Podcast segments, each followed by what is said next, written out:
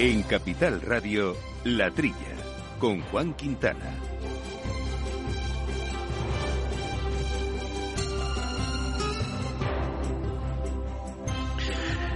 Muy buenos días, gente del campo, y buenos días, amigos del campo y de sus gentes. Bienvenidos a este tiempo, a esta casi hora completa que tenemos para hablar de las cosas que nos gustan, de la agricultura, de la ganadería, de la alimentación, de temas agroambientales que nunca dejamos de lado y lo hacemos con Javi González armando los controles eh, técnicos y aquí acompañándome en los micrófonos el siempre presente Jaume Segales. Jaume, muy buenos Muy días. buenos días a todos.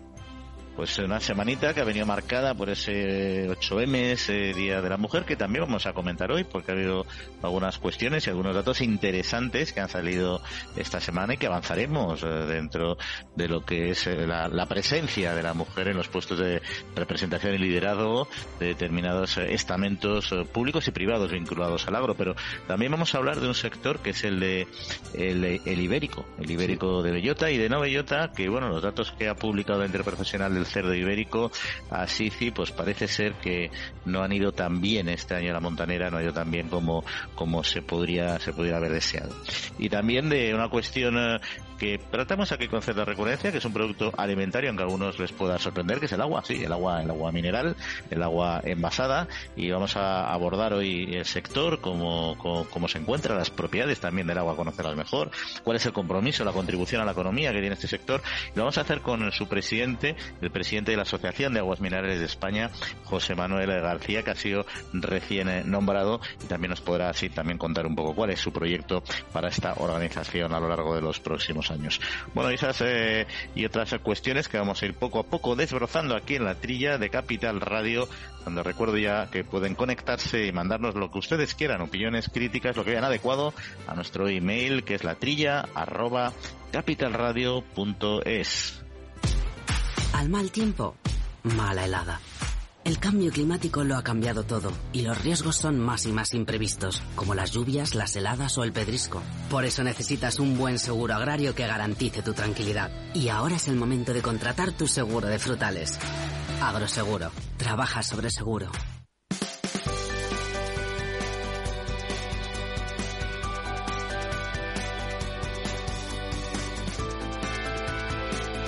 Pues eh, si te parece, Yoma, arrancamos. Mira, comentaba lo del día 8M, también hay que recordar a nuestros oyentes, que lo saben muy bien, pues como el Consejo de Ministros se tiene previsto, y así lo comunicó, aprobar esa norma para garantizar la paridad más allá del ámbito público, que aparentemente podía ser lo que todos esperábamos, pero no, quiere buscar esa paridad en lo privado, y a raíz de esto pues han salido datos interesantes sobre qué papel juegan los hombres y las mujeres en los puestos de mando de distintas organizaciones, empresas y administración vinculada a nuestro.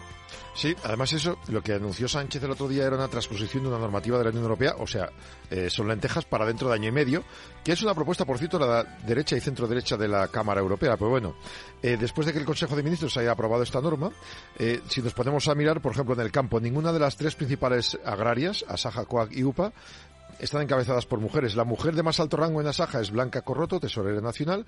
En COAC eh, son eh, la ganadera Charro Redondo luego dio paso a Ángeles Santos y María del Carmen Pérez en la ejecutiva. El mayor cargo de responsabilidad en UPA es Monserrat eh, Cortiñas, vicesecretaria general.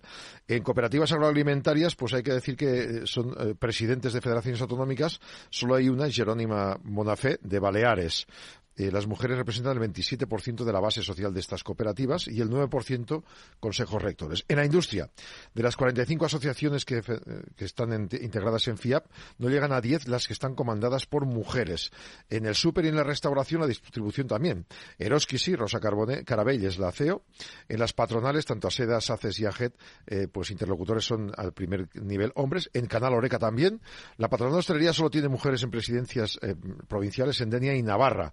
En la restauración organizada sí es la secretaria general, pero no el presidente, Adriana Bonetti. Y de los 45 asociados solo hay seis mujeres como consejeras delegadas. Pero a nivel institucional, eh, pues eh, aunque dicen que hay paridad, también es verdad, Luis Planas es, el ministro, pero por ejemplo tiene Isabel Artime como uno de los dos secretarios generales. La de pesca, hay seis direcciones generales, la mitad tienen directoras. Me sorprende la del Ministerio de Consumo, Alberto Gazón, que está mucho por la paridad desde Izquierda Unida, pues no tiene nadie debajo que sean eh, mujeres. Hay consejeras agrícolas en 10 de las 17 comunidades autónomas. En las Cortes Españolas, eh, las comisiones de agricultura están presididas por hombres. En la Unión Europea, las mujeres tienen eh, eh, un par de, asignaciones, pero no, mucho más. Y en el equipo del Comisario Europeo de Agricultura también hay mayoría hombres, aunque hay que decir que hay una directora general de pesca, y una eh, que es una búlgara, Charlina Villeva. En las comisiones de Agricultura y Pesca de la Unión Europea, de la Presidencia Europea, son presidentes. En la Agrícola, dos de los cuatro vicepresidentes son eurodiputadas. Una de ellas, por cierto, española, Masaria Aguilar. Eh, y en la ONU no hay constancia de que haya directivos en la FAO. Es decir, las asociaciones públicas eh, todavía tienen mucho trabajo por delante. Pues sí, sí, y hay que agradecer además a F Agro que haya hecho esta recopilación, porque la verdad es que yo no la, yo no la conocía y es interesante, sobre todo en el contexto de, esta semana, ¿no? Bueno, y al final, pues mira, ¿qué es lo que pasa? Que cuanto más pegado al campo estás, pues menor es la representatividad de la mujer en los, en los puestos de, decisión.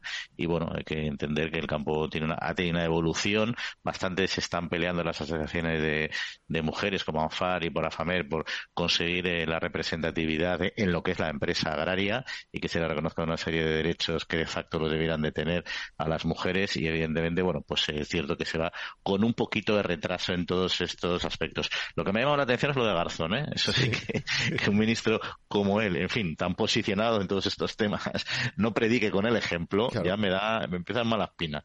Ya sabéis que nuestros oyentes que en este programa mm, no es el ministro, en fin, al que, al que, al que idolatramos más, precisamente por todas las medidas que toma y planteamientos que hace muchas veces súper ideológicos en cuestiones agrícolas y ganaderas que para nosotros eh, pues deja mucho que, desear en cuanto al rigor y el planteamiento de las mismas. Oye, en mi, pueblo dicen, en mi pueblo dicen, haced lo que digo, pero no hagáis lo que hago. Ahí está, ahí está. Pero bueno, es verdad que en las administraciones públicas, pues es normal que el gobierno busque esa, esa, esa paridad, es razonable. Lo normal también es que se busque esa paridad, pero que se haga también por méritos, entendiendo que evidentemente tanta capacidad tienen hombres como mujeres y es normal que se busque. En las empresas ya que entren a ese tema ya me parece súper, súper arriesgado, porque al final, bueno, yo creo que las empresas mayoritariamente funcionan por rendimientos y por resultados y les da igual quién lidere lo que quieren es obtener esos rendimientos. Pero bueno, ahí cada uno haga de su caponsayo.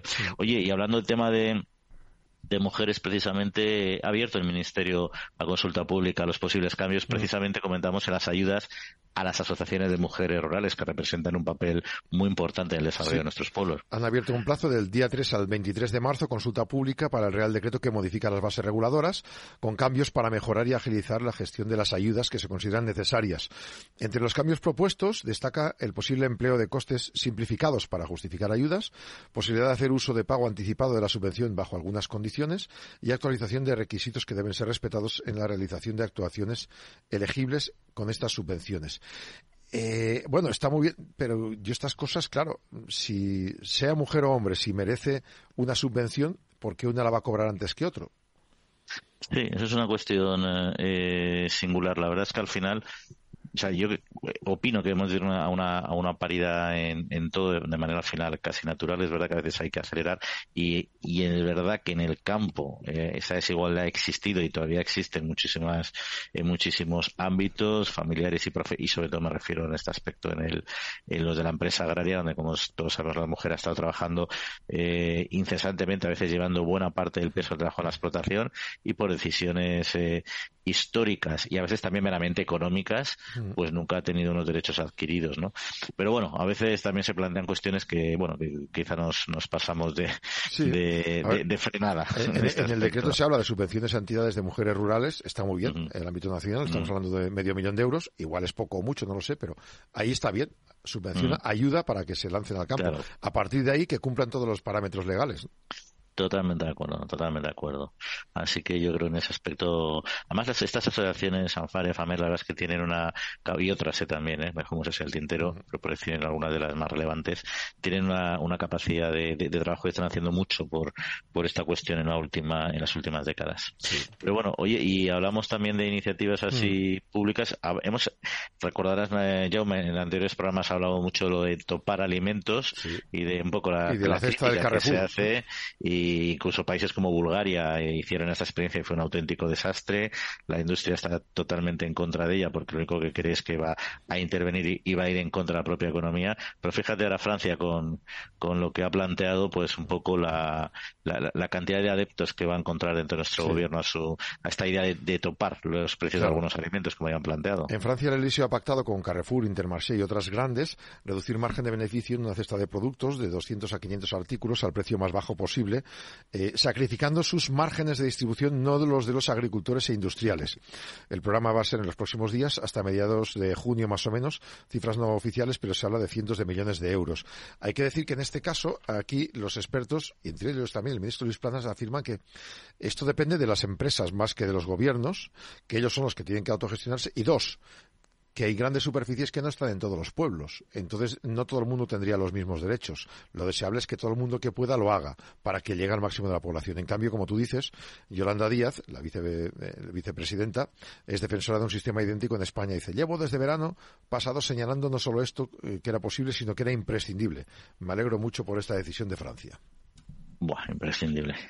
En fin, mucho que. al final, al final la economía funciona, es un libre mercado. Es decir, si tú quieres intervenir, ¿vale? Pues haz una política de intervención, pero entonces no estás en una política de libre mercado, por lo tanto no estás en una Europa como la que conocemos. Si tú topas los precios al final, porque la idea es, ya topo los precios y entonces, pues que lo suman toda la, distribución, por ejemplo. Es que es que no funciona la economía así. O sea, primero la distribución tiene unos márgenes muy reducidos, como hemos visto aquí, en, porcentaje, pero en absoluto, pues claro, son más o mayores, ¿no? Pero al final es, tiene una, una, una inelasticidad muy, muy alta en cuestión de márgenes si tú le reduces los márgenes forzosamente, una parte no les va a quedar remedio que asumir y reducir esos márgenes, un poco, pero otra parte la van a arrastrar al precio de venta en un momento dado, si es necesario, y sobre todo lo van a arrastrar hacia abajo en la cadena, los proveedores, por decir, oye, yo tengo que, pues, pues, tendréis que abaratar a mí también si no nos compro, es decir, que al final va a ir una, una reacción en cadena. Al final estás interviniendo el mercado de, forma de forma ficticia y a mí eso me parece un riesgo elevadísimo, que al final va a generar una deuda pública, porque cuando pase eso, si llegará a pasar una, y tuviera unas consecuencias eh, como se pueden ver, pues también tienen que reducir costes las empresas y al final eso, ¿qué, consecuencia tiene? despedir personas. Es que es así, es que no queda otra. Aumentas el paro, aumentas el gasto público, disminuyes el consumo. Para mí es una solución un poco disparata. Otra cosa es que haya, como ha pasado en Francia, determinadas cadenas que como estrategia suya de marketing, no digo que también con una parte de solidaridad, etcétera, pero de marketing, digan, oye, pues nos ponemos a la vanguardia de esto y oye, es una campaña de promoción como otra cualquiera. ¿no? Pues eso me parece con, con, Yolanda Díaz, eh, la cesta esta de los 30 euros, y se dieron cuenta de que no tenía lo base, lo básico para poder comer una. De hecho, no, tuvo éxito por eso. La cesta se anunció mucho tiempo, pero no la gente no la compraba. En fin, bueno, pues un tema interesante. Veremos qué es lo que pasa, porque Plana te decía una cosa la semana pasada, ahora en Francia dicen otra, y en fin, el debate dentro del gobierno ya sabemos que siempre se, dicen cosas distintas, o sea que ahora veremos, veremos en qué queda todo esto. Va a ser, va a ser interesante, llama. Sin duda. Eh, eh, habrá más debate aquí y seguramente, claro, cuando hay una traslación de precios, pues si, hay, si se hiciera en todos los supermercados, eh, para compensar esas cestas tendrían que subir un poco el precio de lo que pagamos los demás, que tampoco es poco. Pues ahí está. Vamos a entrar en el siguiente tema que nos interesa abordar hoy, que ya hemos anticipado, que es el de la agüita, el agüita envasada. Agrobank les ofrece este espacio.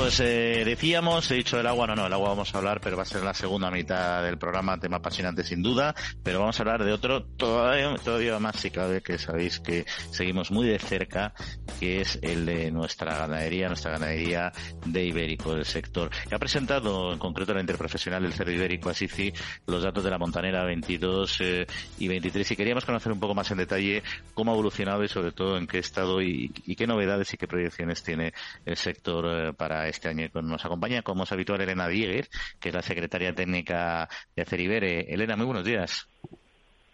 Hola, muy buenos días.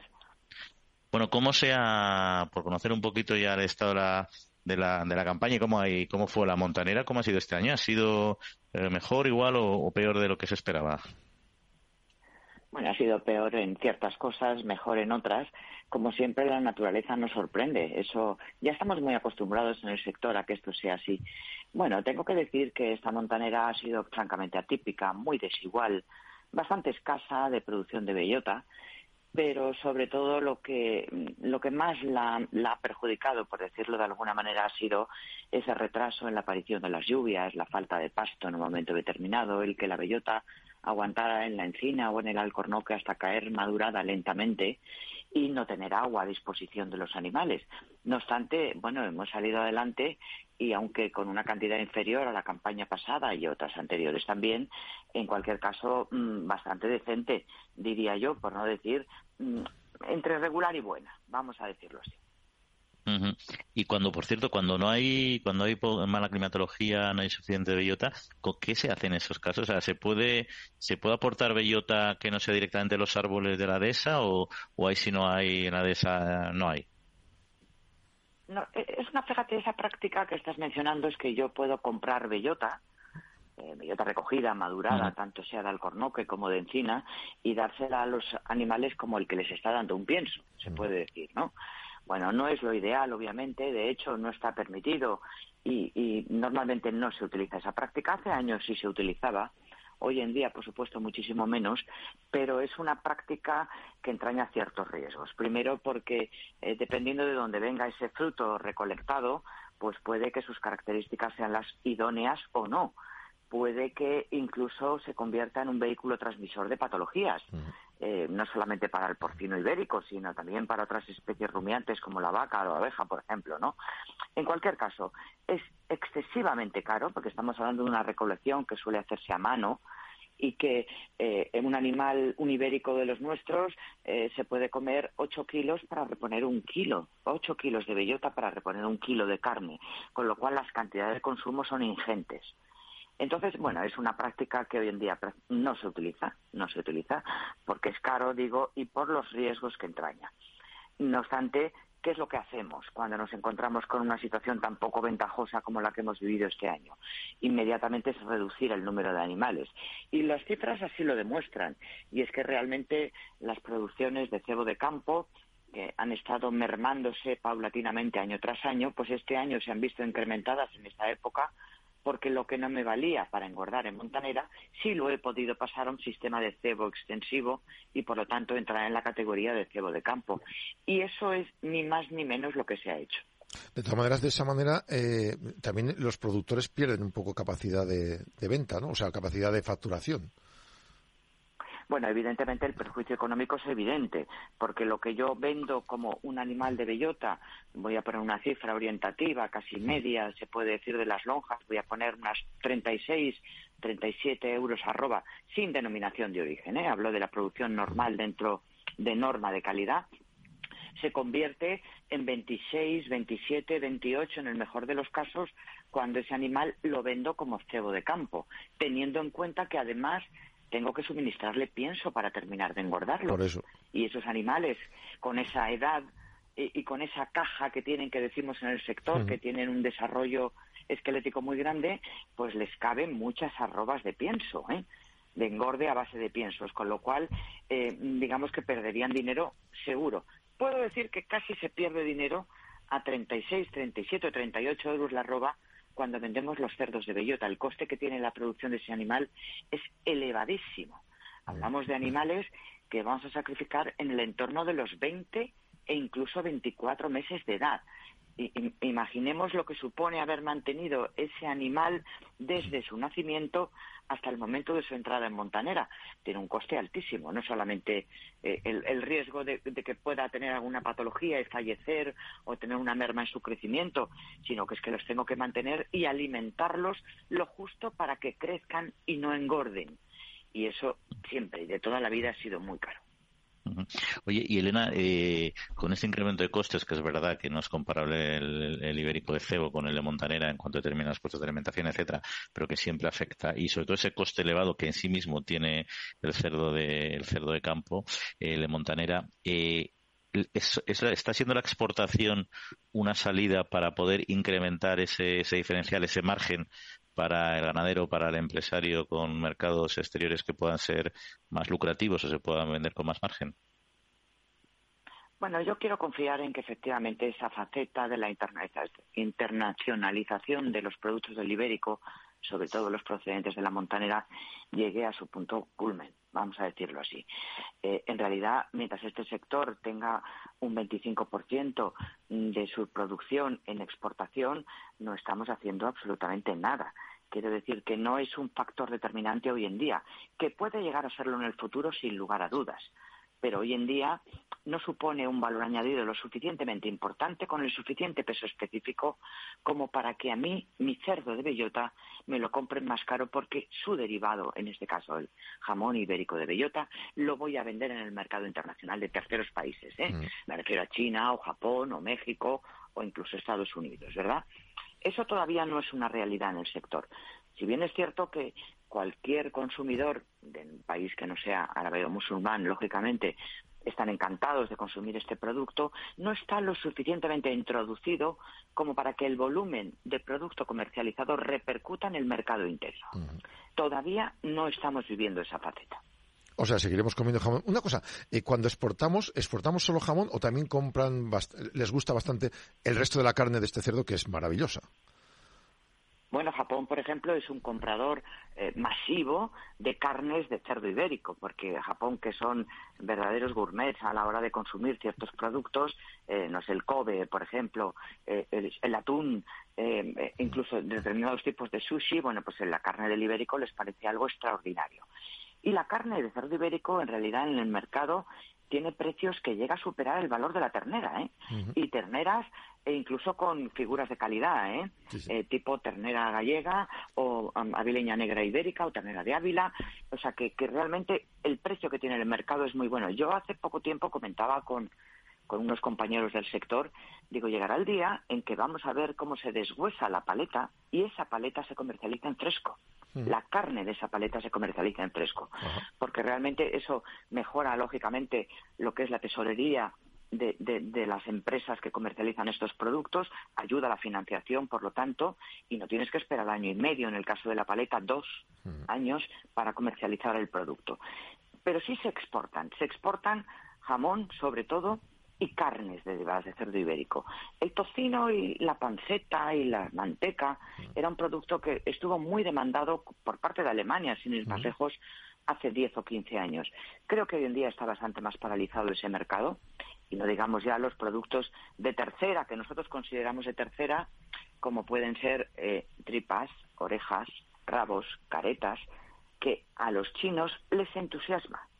Pero claro, estamos hablando de una parte muy pequeña del valor del cerdo ibérico, tanto si nos referimos a estos productos de tercera como si nos referimos a las carnes de cerdo ibérico, que es que un cerdo ibérico nos deja de carne muy poquitos kilos por animal. Mm. La parte más importante del cerdo son sus jamones, sus paletas y sus lomos. Y eso se elabora por el método tradicional, el lomo adobado, el lomo doblado, que ahora es una nueva forma de hacerlo que es extraordinariamente buena, pero claro, el jamón y la paleta te resta prácticamente el 60% del peso específico en volumen, en kilos, de lo que es el cerdo ibérico. Oye, y Elena, una última cuestión que, que quería eh, saber. la evolución del consumo, tanto de, las piezas clásicas como de, los derivados cárnicos en estos últimos este último periodo, este último tiempo que está siendo un poco extraño y, con muchas singularidades a, singularidades a nivel internacional, ¿cómo está evolucionando? Sobre todo a nivel local en España. ¿Seguimos incrementando el consumo de, ibérico y también de, en concreto el ibérico de, de campo o el de montanera? Bueno, hay que decir que la pandemia realmente perjudicó ostensiblemente, bueno, ya sabéis, el cierre del canal Oreca, por supuesto, y con esto el mercado del producto estrella, el, el, jamón 100% ibérico de bellota, se ha visto notablemente perjudicado. ¿Qué ha pasado con ello? Pues que afortunadamente son productos que como tienen esa alta calidad y esa composición de grasa intramuscular tan importante, pueden aguantar más tiempo en bodega. Es decir, su maduración es muy lenta y su punto óptimo de consumo todavía está dentro de los límites razonables. No obstante, si yo fuera una industria elaboradora y lo que habitualmente sale a los mercados me encontraría con que lo tengo colgado de las bodegas de mis instalaciones, me preocupo sensiblemente, porque esa es la parte más esencial de mis ingresos, en, en importe económico, en kilos, desde todo punto de vista. Ahora bien, si, si bien la pandemia nos perjudicó con el cierre del canal Oreca, también abrió un mercado que para nosotros era completamente novedoso, que era el comercio online de los productos ibéricos. Mm. Ese tipo de comercio se ha instaurado, sigue creciendo y está para quedarse. Qué bien. Es decir, que, que en este momento, además de poder comer en cualquier bar, restaurante de, de cualquier tipo un producto derivado ibérico extraordinario, además lo compramos online porque nos satisface y nos lo comemos en nuestra propia casa. Mm. El consumo de hogares a través de, de compra online está en clara en ascenso, en claro ascenso, ¿vale? Y eso es importante. De todas formas, la balanza todavía no está completamente equilibrada. Hay más producto almacenado del que debiera haber en condiciones normales. No estamos en valores prepandémicos todavía. Y tampoco hemos repercutido un incremento de precios que podríamos haberlo hecho fácilmente.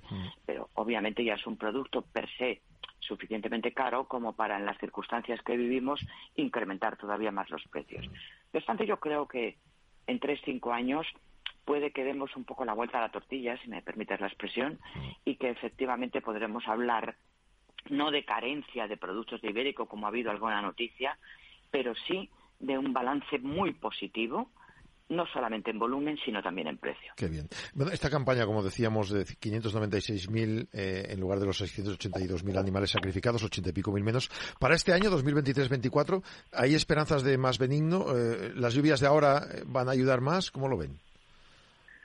Pues, pues hoy en día concretamente está lloviendo, ha estado lloviendo toda esta mañana copiosamente. Además, hablo del sur de Extremadura, donde yo estoy, ¿verdad? Y eso, bueno, eh, llueve en billetes, vamos a decirlo así. en realidad, llueve en billetes.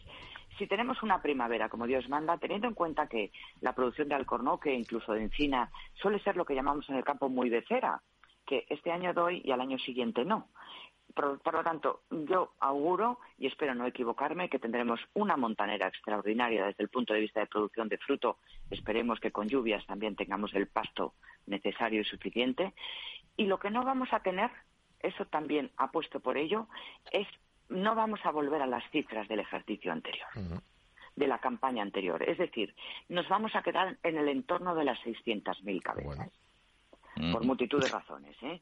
Eh, por, por, los costes que tenemos hoy en día, por la incertidumbre que todavía se maneja y se respira en el entorno sectorial y eso retrae mucho una iniciativa, como he dicho antes, tan costosa como para, espérate que me voy a meter a, a emprender de claro. nuevo, dejar unos animales eh, que no sé qué, qué, qué, mercado van a tener y qué costes de su mantenimiento uh -huh. y de producción voy a tener. Con lo cual, puede darse la situación óptima de tener un número más reducido de animales, pero con una excelente cantidad de fruto por parte de encina y alcornoque. Qué bien. Pues cruzamos los dedos, Elena. Seguro que va a ser así. Nos alegramos aquí que a estas horas de la mañana tengamos buenas eh, noticias. Pues muchas gracias, Elena Villegas, secretaria de Ceriber, como siempre, y por acompañarnos. Un abrazo. Muchas gracias.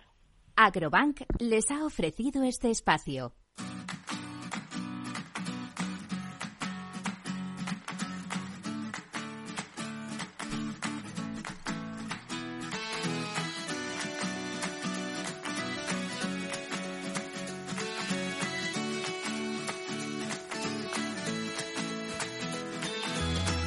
Qué buena cosa sé que llevan billetes, sé que en el campo no siempre se puede decir eso. Y... Es la frase más maravillosa que he podido escuchar, di que sí. Sí, sí, sí. Hay que ser optimista Pero, en la vida. Di que sí, di que sí. Oye, pero vamos, a comentar algunos otros temillas, eh, si te parece, antes de abordar el asunto del agua que ya anticipábamos, y es, por ejemplo, la importación española de frutas y hortalizas frescas, que si hacemos eh, en referencia al año 2022 creció un 7% en volumen y un, un 15% en valor con respecto a 2021. Sí, eh, lo han detallado el Departamento de Aduanas e Impuestos Especiales. Refuerza la tendencia al alta de los últimos años, dicen. Eh, un comportamiento más positivo que las exportaciones. No sé si eso es bueno del todo. El aumento de las importaciones muestra un crecimiento de la competencia exterior, pero también las normativas menos exigentes en lugares de producción de distintos ámbitos, como el fitosanitario, lo que nos hace menos competitivos.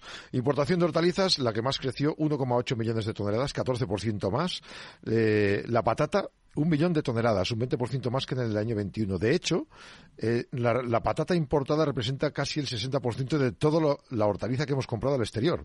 La segunda ha sido el tomate, 188.000 toneladas, 206 millones de euros. Y las frutas, 2 millones de toneladas, eh, con el plátano como la más importada, 403.000 toneladas, un 9% más, seguido del aguacate con 208.000. Sí, bueno, ahí la, verdad es que responde a una situación eh, de mercado eh, y, geopolítica en general, eh, bueno, que, esa que está siendo, que es bien conocida en este último, y lo fue en el 2022, ¿no? Ya nos encontramos con un mercado en crisis, con una subida disparada de la inflación, donde los proveedores eh, tienen que conseguir productos más baratos. Entonces, cuando las cosas son bollantes, pues te puedes permitir comprar más en tus espacios interiores y dar una determinada calidad específica y hacer marketing de eso precisamente y promoción, pero al final cuando, cuando hay que apretarse el cinturón tienes que traer productos desde fuera. Como bien decías, además hay muchos controles en la producción en la propia Europa que a su vez encarecen la producción de nuestros eh, productos y ya además además de todo lo que decía nuestra anterior invitada, es que ha sido un año muy complicado climatológicamente hablando y han caído las producciones en muchos, en muchos subsectores, lo cual ha hecho que en sí mismo ya se incremente el precio interno de los productos eh, generados y elaborados y producidos aquí en nuestro, en nuestro campo, ¿no? Luego, para mí no es una noticia positiva precisamente, bueno, pero simplemente refleja la situación real de lo que ha sido este 2022. Esperemos que con estas previsiones que nos ha hecho climatológicas, al menos en el sur de Extremadura, se mejoren las condiciones, mejore la producción en, en España y por tanto no sea necesario eh, importar tanto producto y podamos dar salida y potenciar el producto el producto el producto local. En efecto, sí, importación y exportación es de lo que va esto, claro. Y ya otra otra cuestión, eh, la posición de la FAO que, en, la, en todo, el, conflicto ucraniano, ruso-ucraniano en concreto, en la parte de, de cereal, FAO ha visto como totalmente necesario el extender el pacto del cereal ucraniano, que como siempre hemos dicho en época de guerra, es muy complicado eh, poner mucha fe en los acuerdos comerciales que no dejan de ser meramente coyunturales y depende casi de lo que suceda en el campo de batalla. En efecto, el jefe de la oficina de la Organización de las Naciones Unidas para la Alimentación, la FAO, en Ucrania ha asegurado que espera que se prorrogue el acuerdo. Termina ahora el 19 de marzo marzo dice que Ucrania tiene suficientemente comida para la población del país, pero el problema es, lógicamente, con esa salvaje guerra, el, de llegar al acceso a esos alimentos, la capacidad, la capacidad de los habitantes de comprarla. Los insumos se han encarecido, los precios de los alimentos están creciendo. Si Ucrania reduce sus exportaciones, puede haber un problema de seguridad alimentaria en África en particular, en el este y en el oeste del continente. Señala como objetivo también que Ucrania siga siendo eh, exportando su cereal a países de África y Asia, como era habitual antes de la guerra. Mira, estos son los argumentos, de los argumentos que usó Putin precisamente eh, cuando tuvo que hacer todo el bloqueo y con la salida de algunos barcos, etcétera, que era la, necesidad y el, y, el, hambre que acababa pasando países de África por el bloqueo de, del cereal ucraniano, que al principio nos, nos, nos sonó un poco a cuento chino, ¿cierto? porque no éramos conscientes de que, de que dependía tanto de determinadas partes del cono sur, en este caso del, cereal, del cereal ucraniano, ¿no? Pero bueno, esa es la realidad y, si la FAO al final, lo que ve la FAO es lo que, lo, que se ve ya a nivel eh, general, pero bueno, por mucho que diga la FAO, evidentemente en un conflicto militar, como decíamos, prioriza no se priorizan otras cuestiones para los contendientes, en este caso para Putin. También es verdad que si Putin quiere exportar el cereal, ¿por qué bombardea a los que lo producen, entre otras cosas? ¿Y por qué se queda con su dinero y su comida? Pero bueno, esos son otros temas ya, ¿no? Honestamente, creo que a Putin, y en este caso no creo que solo sea Putin, podríamos extenderlo, lo que pase con el cereal en, África eh, no creo que sea el mayor problema de muchos dirigentes a nivel mundial. ¿eh?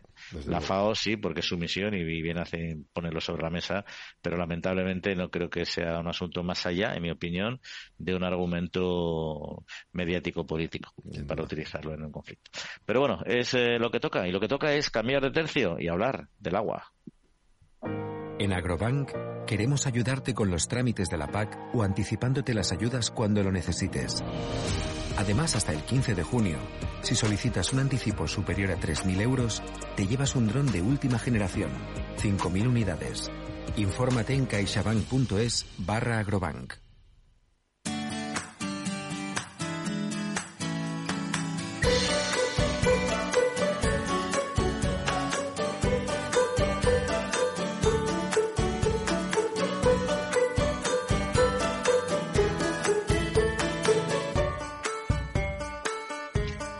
Pues eh, como decíamos, hay un producto que traemos aquí los micrófonos cada cierto tiempo porque es muy singular y muy habitual también, que es el agua, pero el agua en concreto envasada, que como bien saben nuestros oyentes es un producto bien distinto de lo que es eh, el agua de grifo que como todo pues tiene, uno les gusta más, a otros les gusta menos en función de distintos factores y que a veces pues se estigmatiza por cuestiones de envasado, etcétera, pero no se conoce bien eh, lo que es el agua mineral en concreto y el compromiso que tiene con la sociedad, con el reto demográfico, con la economía circular, con el medio ambiente y un poco de eso es lo que queríamos hablar hoy aquí, sobre todo aprovechando que hay un nuevo presidente en ANEAVE, en la Asociación de Aguas Minerales de España, que es José Manuel García. José Manuel, muy buenos días. Muy buenos días. Y enhorabuena, lo primero, por, esta nueva posición y mucha suerte en el. pues, pues, pues muchas gracias. En el tiempo que tiene por delante, ¿no?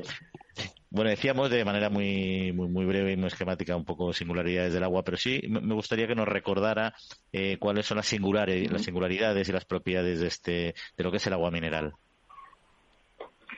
Bueno, el, agua eh, mineral natural es un producto que es eh, puro en origen, tiene una composición mineral constante, es lo que se dice bacteriológicamente sano, y es un agua de origen subterráneo. Entonces tiene unos elementos eh, singulares que hace que sea uno de los productos más, más eh, exclusivos que hay en el planeta y es el alimento para nosotros, que somos los, los envasadores y los que lo, comercializamos, el producto más, más, sano que pueda haber en una dieta equilibrada.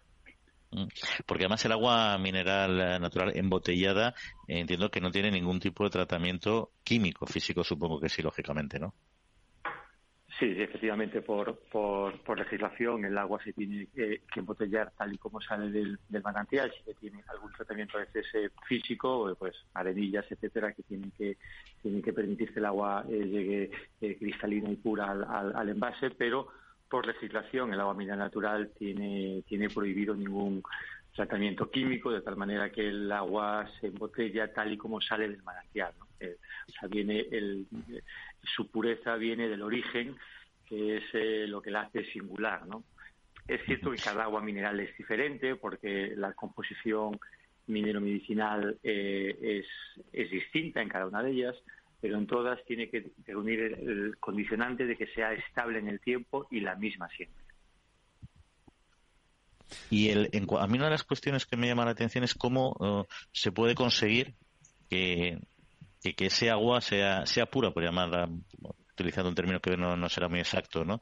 Porque al final el agua se obtiene de, del subsuelo, o sea, es, agua subterránea, y por lo tanto entiendo que habrá balsas por debajo de muchos, de muchos terrenos que a su vez, de alguna manera, habrá que garantizar, ¿no? Que ahí no hay, no hay percolación y no hay, y no hay filtración, ¿no? Sí, bueno, a ver, el, proceso de, la eh, degradación de agua mineral natural es un proceso que es complejo, ¿no? que está sometido a unos estrictos controles, primero por la autoridad minera, por sanidad, eh, que establece, después de un periodo previo de solicitud de autorización durante en concreto 12 meses, que hay una analítica que eh, garantiza que, es, que el agua es estable y que es pura. ¿no? Piense usted que hay aguas envasadas que eh, el origen del agua, o sea, de donde procede, eh, bueno, pues pudieron pasar siglos, ¿no? Es agua que eh, se filtra por los distintos estratos del subsuelo y, que alcanza esa, esa, esa, esa, pureza por la acción filtrante de la tierra y de los elementos minerales que la, que la componen. Entonces, el agua generalmente es un agua de muchísima antigüedad, de origen subterráneo, como, como ya le apunté, y esto viene avalado por eh, estrictos controles, eh, aparte de los diarios que se tienen que hacer en las captaciones, en el pasado, etcétera, que determinan y establecen que la composición mineral y su pureza de origen es, es la misma siempre. O sea, que estamos sometidos a unos controles muy, muy, muy rigurosos que nos permiten decir lo que estamos diciendo. Hay zonas eh, de España, al menos que conozca yo, en las que, pues bueno, por la calidad organoléptica, lo que sale del grifo no gusta a la gente y en esas zonas intuyo que el agua mineral envasada es donde tiene todavía eh, más aceptación o más necesidad. Hay sitios donde dicen, ahora durante estos días no se puede consumir, vamos a por agua. Lo digo por el debate sobre el envase de plástico, que es el más práctico que el de cristal, eh, y la economía circular que esto genera. ¿Nos puede explicar un poquito para, para que la gente se haga una idea de lo importante que es ese tipo de envase y esa economía circular? Sí, a ver, vamos a ver. El, sector del agua mineral natural está eh, hace ya muchos años eh, implicado directamente en la sostenibilidad, ya no solamente en el cuidado del, entorno del, manantial, que nos, que nos preocupa que el espacio natural en el que eh, el agua aflora esté cuidado, sino el impacto que tenemos en el, en, el mercado con las botellas. Ya desde hace mucho tiempo hay una legislación que eh, exige alcanzar unos niveles de eh, recogida de botellas, que las botellas tengan una condición de reciclabilidad y que haya unos estándares de incorporar lo que se llama el PET reciclado, el RPET en las botellas. Bueno, pues nosotros superamos con creces los estándares que marca la, legislación nacional y, española. Le, doy algún dato. En el 2022 el 36% eh, del PET que utilizamos en las botellas del agua mineral natural de España es de origen reciclado. El 100% de las botellas son 100% reciclables, porque el PET es un material que se recicla en su totalidad. Eh, nuestra vocación es que eh, nuestra actividad, nuestro impacto en el entorno sea, sea cero, ¿no? llegar al, al equilibrio con la percepción en la economía circular, ¿no? Pero para eso se necesitan sistemas de recogida que sean un poco más avanzados, que también cuenten con la implicación de los ciudadanos a la, a la hora del, reciclaje. ¿no? luego, por ejemplo, tenemos el, a través de Ecoembes, que es la entidad que gestiona los residuos a, a nivel nacional, los estándares de recogida de botellas envasadas en España es del 71%, cuando la media en Europa es del 60%. Entonces, estamos haciendo los deberes, estamos avanzando muchísimo. De hecho, hay unas cuantas marcas importantes de agua mineral natural que ya tienen el 100% en sus botellas eh, eh, hechas de PET reciclado. ¿no? Pero bueno, esto es un camino que ya iniciamos hace tiempo, que eh, está imbrincado con el compromiso que tiene todo el sector con tener un impacto cero en, su actividad cotidiana y, nos llevará unos años conseguirlo, pero no tenga ninguna duda de que lo, de que lo vamos a lograr eh, eh, más pronto que tarde. Oye, José Manuel, eh, ¿y cómo ve este controvertido impuesto al plástico, esta regulación que entró en vigor recientemente? Bueno, nosotros, junto con la industria agroalimentaria, intentamos que el Ministerio reflexionara sobre la inoportunidad del mismo, ¿no? es un impuesto que nosotros entendemos que no tiene el efecto que debería, ¿no? porque al final es muy importante implicar a, los ciudadanos en el, en el, reciclaje, ¿no? que, haya una concienciación incluso desde el ámbito tributario para eso. ¿no? Pero este impuesto, que es el primer país de Europa que lo, que lo, que lo implementa, viene en un mal momento. ¿no? Tenemos un entorno inflacionario eh, no solamente de cara al consumidor, que nos preocupa, la cesta de la compra está subiendo de manera alarmante, sino también nosotros arrastramos un entorno inflacionario enorme eh, de la energía, materias primas, ámbito de logística. Nuestros márgenes se vieron muy reducidos en estos últimos meses, en este último año y medio, después de salir de la, de la pandemia. Eh, eh, aún no hemos alcanzado los niveles prepandemia en el sector, en el sector del, agua mineral y, en, otros muchos, ¿no? Pero bueno, eh, no atendieron a, nuestras razones y el impuesto está en marcha. Apuntar que el impuesto además tiene una complejidad administrativa enorme, ¿no? Hay muchas empresas que todavía no tienen muy claro cómo aplicarlo de manera correcta, cómo hacer la recaudación debida, en fin, bueno, esto va a generar eh, algunos problemas eh, sin ninguna duda y un montón de carga de, trabajo administrativo, pero a nosotros lo que nos preocupaba era que el momento era el más inoportuno ¿no? para el sector y además que otros países que tienen este impuesto en el radar escucharon a la industria y tomaron la decisión de aplazarlo un año más, que era lo que le pedíamos al, al Ministerio. Entonces, bueno, el impuesto está ahí, ahora tenemos que convivir con él, pero eh, no nos parecía que era el momento más idóneo para que eh, en la industria se aplicara una tasa de este tipo porque entendemos que al final pues no ayuda, ¿no? Hay unas medidas que pretenden abaratar la cesta de la compra con la reducción del IVA, pero si complementariamente le metes a la industria un impuesto, pues estás haciendo eh, un efecto neutro sobre cualquier medida que hagas y, y, bueno, aquí todos tenemos que arrimar el hombro, ¿no? Entonces nos cayó francamente mal. Bueno, pues veremos a ver consecuencias eh, tiene, algunas de las cuales ya las ha anticipado José Manuel García, presidente de ANEAVE. Pues muchas gracias por acompañarnos y nada, que tengan mucho suerte en este 2023. Un saludo. Muchísimas gracias, muy amable, un saludo.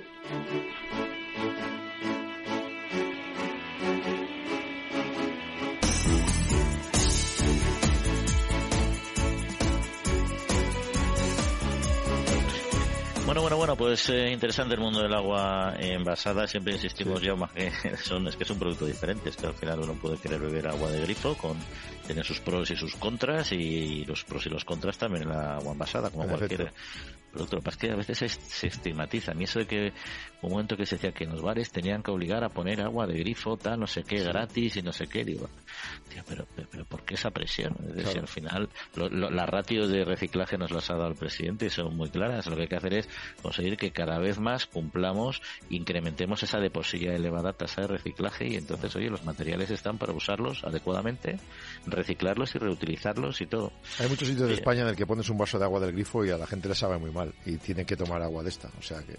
Claro, es que van gustos, pero también yo pensando en el hostelero, digo, pero ¿por qué me van a obligar a mí a que, que regale el agua del grifo ya que yo la estoy pagando al canal o al canal en Madrid o a quien sea en otro sitio, ¿no? El agua, el vaso, lavarla, el camarero, todo eso pero, pero bueno, es lo, es lo que hay. Oye, pero vamos a continuar, si te parece, Jauma, con nuestra estupenda España medio llena que tanto nos gusta y en la que eh, viajamos eh, cada, cada semana de la mano de la voz eh, de Pablo Maderuelo y que hoy nos va a llevar por la zona de Miranda de Ebro, a un sitio pues con mucha, con mucha ganadería. Pablo, muy buenos días. Hola, muy buenos días, compañeros. ¿Qué tal? ¿Cómo estáis? Una semana más desde la España medio llena. Venimos cargados con historias de éxito, historias inspiradoras que nos motivan, que nos llenan de energía y que nos demuestran que en los pueblos hay oportunidades.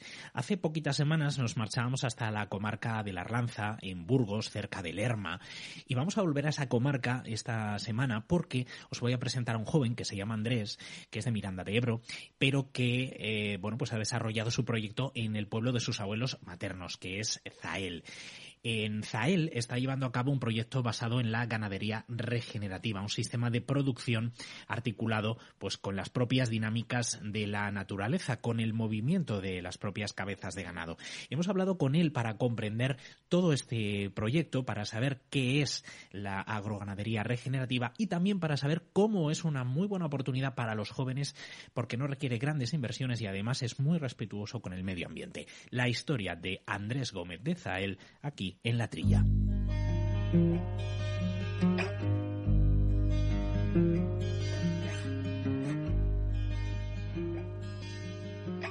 Hola Pablo, muy buenas. Como bien has dicho, soy ingeniero agrícola, siempre me ha gustado el, campo, sobre todo lo que es el, ganado, los, animales en general. Y una de mis mayores ilusiones de siempre era poder, pues, poder ser ganadero, poder vivir y trabajar en el campo y lo veía algo, algo inviable, pues bueno, te, te imaginas bueno, pues los sistemas de producción más convencionales y, ves, vamos, como yo no vengo de familia ganadera ni de agricultura, bueno, pues empezar de cero es muy, muy complicado. Y bueno, pues a raíz de, mi trabajo y mi formación, que está siempre más ligado pues a la agroecología, pues a raíz de ahí conocí lo que era la agroganadería regenerativa y ahí, bueno, pues me dio, me dio un vuelco la cabeza y, y vi que era posible eh, comenzar un proyecto desde cero de una manera mucho más sencilla, mucho más beneficiosa, más rentable. Y bueno, pues que ese es mi, sueño, ¿no? De poder ser ganadero, podía ser posible. Y qué mejor que empezar, ¿no? Pues en, tu pueblo. De ir a volver al pueblo y, comenzar el proyecto, sí, sí. Ayúdanos a entender qué es este concepto del que nos estás hablando, la eh, agroganadería eh, regenerativa. Pues es un, un, sistema de producción en el que, bueno, pues se tienen varias, varias herramientas, varias técnicas en la que eh, es, un, es un modo de producción que cuanto tú más produces, más fértil es el suelo. Es un sistema en el que se tiene como centro, como objetivo el suelo y aumentar la fertilidad del suelo y se da la paradoja es que cuanto más, cuanto más produces, más fértil es el suelo y más produces. Es un círculo virtuoso y en el que se es capaz de regenerar por eso, los suelos y con ello todos los, los ecosistemas esto se basa fundamentalmente en el movimiento del ganado, ¿no? Eh, hmm. No está en un sitio. Sí, en cuanto ya te digo, hay varias vertientes, lo que es la, agricultura, la ganadería, es como un cajón, una caja de herramientas que tienes diferentes técnicas. Y una de, una de ellas es el, ganado. Una de las herramientas más potentes que con las que cuenta la regenerativa es el ganado. Y al final no es más que imitar a la naturaleza, es biomimética, ¿no? Eh, y entonces, bueno, ver cómo se comportan de manera natural las grandes manadas de, herbívoros, que bueno, que hace milenios pues dominaban el planeta y han coevolucionado los grandes herbívoros con las plantas durante millones de años. Y hoy lo que nos queda más, que más todos conocemos es, por ejemplo, en África, los ñus, ¿no? Cómo van estas grandes manadas de ñus, de herbívoros, todas juntas, todos juntos, que se van moviendo porque tienen la presión de los depredadores. Entonces hace esto que se vayan moviendo constantemente al ir todos juntos van comiendo, van consumiendo todo ese material vegetal de manera muy voraz, también lo van pisando, lo van defecando y van migrando, van migrando no solo buscando nuevos pastos, sino también como por donde han pasado lo han dejado todo pisoteado y lleno de excrementos, pues se van moviendo a la espera de que todo eso se biodegrade y la hierba se recupere para poder volver pues es imitar ese, ese comportamiento natural, que es el que hace ese baile entre herbívoro y planta, es el que hace la, regeneración de, los suelos. Y lo imitamos, bueno, pues con diferentes técnicas de, manejo. Te he escuchado decir o te he leído decir en algún evento que las vacas pueden salvar el planeta, pero es que es muy necesario cambiar todo este modelo productivo porque eh, el suelo fértil eh, escasea o va a seguir escaseando y porque además el planeta nos lo está pidiendo, ¿no? Sí, sí, al final, bueno, el suelo fértil es un recurso no renovable a nuestra escala, a escala humana, y, es que eso, pues con la agricultura y ganadería industrial intensiva, incluso hasta con ganadería extensiva, pero que se hace un pastoreo continuo, es decir, que no se están moviendo constantemente los animales, sino que, pasan grandes periodos de tiempo en un mismo lugar y se crea un sobrepastoreo, se va destruyendo el suelo. Y claro, es la base de, nuestra sociedad, de nuestra economía, es nuestra fuente de riqueza. Y con estas prácticas es capaz de, revertir este proceso y de, tener otra vez este, este suelo fértil. Y la herramienta más eficaz que hoy el ser humano tiene para crear suelo fértil aunque parezca mentira, mentira son los animales, es el, es el ganado, ¿no? Estamos acostumbrados siempre a escuchar pues, el problema del ganado, de las vacas, que están, que contaminan, que son el demonio, que están destruyendo. Y claro, cuando te das cuenta que en realidad la mayor herramienta para regenerar el suelo y crear suelo fértil son las vacas, dices, pero ¿cómo puede ser esto? Y claro, porque las vacas por sí no contaminan, los rumiantes han estado siempre en el, en el planeta haciendo su papel fundamental. Lo que pasa es que el ser humano, en las últimas décadas, pues ha empezado a manejarlas de una manera que lo que hace es que empiecen a ser perjudiciales para el planeta. Y realmente con este manejo industrial o convencional eh, está causando graves problemas. Pero si se cambia ese, ese manejo, pues es el contrario, pues es el mayor aliado para, para salvarlo. ya digo, es una, la, unión de, este, de los rumiantes con las plantas manejados de esta manera, es decir, eh, grandes densidades de animales ocupando un pequeño espacio de, terreno durante muy poco tiempo, esa es la clave. Al final la clave del sobrepastoreo, eso no es la carga ganadera, no es el número de animales, es el tiempo que están esos animales en un sitio y el tiempo que tardan en, volver. El tiempo es la clave que desvela todos los misterios de la desertización, del cambio climático, del sobrepastoreo. pues un poco los conceptos que tenemos es que los animales tienen que estar muy poco tiempo en un sitio es decir, nosotros siempre, eh, como norma, se a poner que nunca pueden estar en una misma parcela más de tres días, porque a los tres días se empieza a dar el rebrote de la planta que se comieron el primer día. Esto depende mucho pues, de la época del año, el fotoperiodo, la temperatura, el lugar.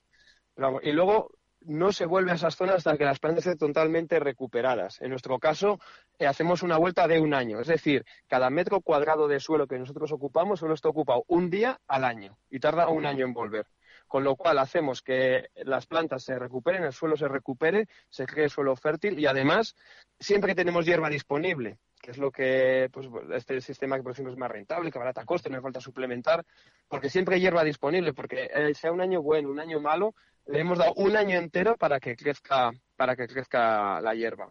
Y no necesariamente necesitas más terreno, que es lo que piensa la gente. Claro, pues si tienes un día al año, no, simplemente pues tú con el terreno que cuentes, dividirlo pues en, el máximo número de parcelas, para así decirlo posible, y hacer los máximos cambios de, de parcela que, se puede. Se puede todos los días, pues todos los días. Fíjate qué importante lo que, lo que es cambiar de percepción, introducir nuevas, nuevas formas de entender las cosas, nuevos modelos productivos, eh, que decías que si cada pueblo tuviese eh, su, su propia granja en estas circunstancias, con estas características, lo importante que sería para el medio rural en un momento como, como el actual, ¿no? En el que es tan necesario eh, apoyar a los pueblos. Claro, y es que además estas prácticas son las que realmente fijan, fijan población, estos sistemas productivos. Eh, lo que te decía antes, cuando yo desde la ignorancia, bueno, la ignorancia no, porque era ya ingeniero, ingeniero agrícola, pero claro, con toda la formación y todo el paradigma mental de la, de la agroganadería industrial, pues yo lo veía inviable. Digo, bueno, pues tengo que hacer una, inversión millonaria, eh, naves, maquinaria, tal. Y en este sistema, sin embargo, la, la inversión es mínima pero es a cambio de trabajo, es decir, esto no es magia, es decir, los animales, me dicen, eh, ¿cómo es posible que sin suplementar, que si tal, eh, los animales estén, estén bien y estén productivos? Pues es para cambio de trabajo, de un trabajo, pues más de eso, de todos los días hacer cambios de parcela y así. Pero claro, esa inversión o ese dinero que no te gastas en maquinaria, en naves y tal, o en fertilizantes o en insumos, lo estás gastando en empleo. ¿Y qué es lo que más necesitan nuestros pueblos de hoy en día? ¿no? Que se dé un empleo. encima, esto es un, si te gusta el campo, naturaleza, esto es un empleo de, calidad, totalmente pleno y satisfactorio. Entonces, bueno, pues lo que no te gastas en una nave, te lo estás gastando, por ejemplo, en un, en un puesto de trabajo. O en compra de fertilizantes o de productos. Andrés, pues estoy seguro que quien nos esté escuchando quiere saber más sobre ti y sobre tu granja, así que danos un poco las coordenadas para poder localizarte. Mira, pues nosotros, bueno, eh, la verdad que somos una granja que tenemos un proyecto que tiene las puertas abiertas, porque al, ser un, proyecto de también eso, pues de venta directa, y relación confianza con el consumidor, pues si algún consumidor quiere ver cómo, cómo viven estos animales, cómo se alimentan día a día, pues eh, bueno, siempre pues eh, avisando y así, pues si, si está cerca, pues puede acercarse a, conocer el, el proyecto. Luego también a través de las redes sociales, somos un poquito más activos lo que es el, en Instagram, que es arroba granjazael, granjazael como, como el pueblo, y ahí, bueno, pues sí que ponemos algunas fotos pues, de cómo viven nuestros animales el, el, el, día, el día a día. Y nos pueda conocer. Porque bueno, yo empecé este proyecto hace cuatro años, me lancé yo solo a la piscina porque creía que era totalmente necesario arrancar. Y desde hace poquito más de un año pues eh, estoy con un, con un amigo, con un socio, entonces bueno, ya, ya somos dos, un amigo aquí de, de Villamayor de los Montes, del pueblo de al lado y bueno, pues que va, va creciendo y bueno, pues estamos los dos totalmente convencidos y muy contentos de, de la trayectoria que va, que va llevando el proyecto. Entonces, cuando queráis nos, nos podéis venir a conocer